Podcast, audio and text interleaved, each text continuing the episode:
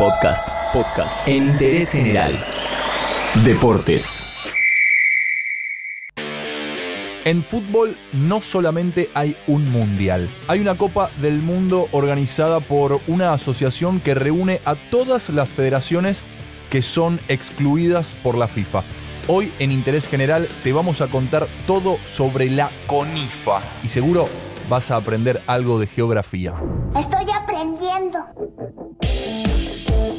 La Confederación de Asociaciones Independientes de Fútbol, CONIFA por sus siglas, es una institución internacional fundada en 2013 que tiene su sede en Suecia. Sus miembros son únicamente aquellos que representan a una nación, un estado no reconocido o una región no afiliada por cualquier motivo a la FIFA. Actualmente tiene 57 miembros. CONIFA tiene su sede en Suecia y está presidida por Per Anders Blind. Dice su mandamás que son más abiertos que la FIFA porque dan lugar a etnias y pueblos indígenas para que se muestren al mundo. Me gusta, me gusta. Esta confederación independiente tiene el objetivo de visibilizar minorías aisladas y comunidades de refugiados a través de la pelota.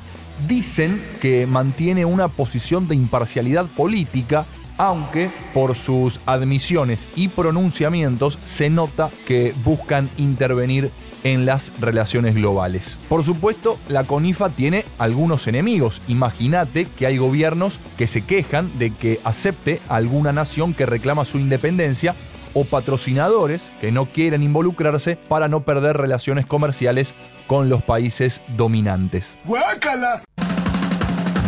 Repasemos rápido solo algunos miembros de la CONIFA. Crimea y Mónaco de Europa, Tíbet de Asia, Cabilia de África, Quebec de América, Mapuche en América del Sur y Tabalu de Oceanía. Alaska, Rancho Viejo.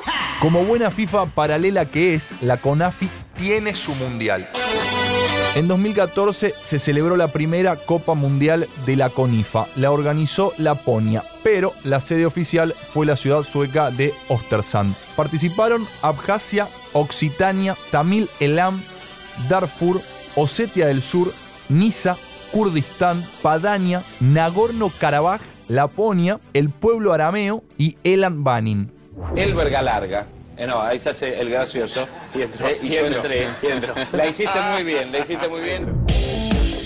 La final la disputaron Niza, que representa al distrito de la ciudad francesa, y Elan Banin, que es la isla de Man, donde queda en Gran Bretaña. El primer campeón del mundo de la CONAFI fue Niza, que ganó por penales, y el tercer puesto para el pueblo arameo. Dos años después, en 2016, se disputó la segunda edición de la Copa del Mundo. Fue en Abjasia, un país dentro de Georgia, no reconocido por esa nación, pero por ejemplo sí reconocido por Rusia. En esa edición debutaron Islas Chagos, Armenia Occidental, Panjab, Chipre del Norte, Raetia, coreanos de Japón y Somalilandia. El año pasado, 2018, se disputó la tercera edición, organizada por la selección de Barahue, que es el pueblo somalí de Gran Bretaña, y se disputó en Londres.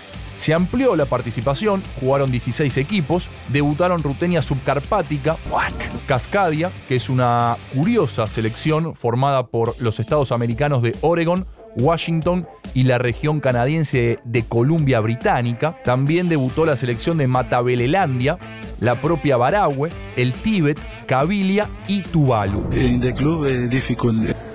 Now it's difficult play in, in Argentina. La final la disputaron Chipre del Norte y Rutenia Subcarpática, que representa a la minoría húngara en Ucrania. Y ellos fueron los campeones, son los vigentes campeones del mundo. El año que viene se disputa la cuarta edición que tendrá lugar en Somalilandia, un país no reconocido dentro de Somalia. Donde nada puede malir sal.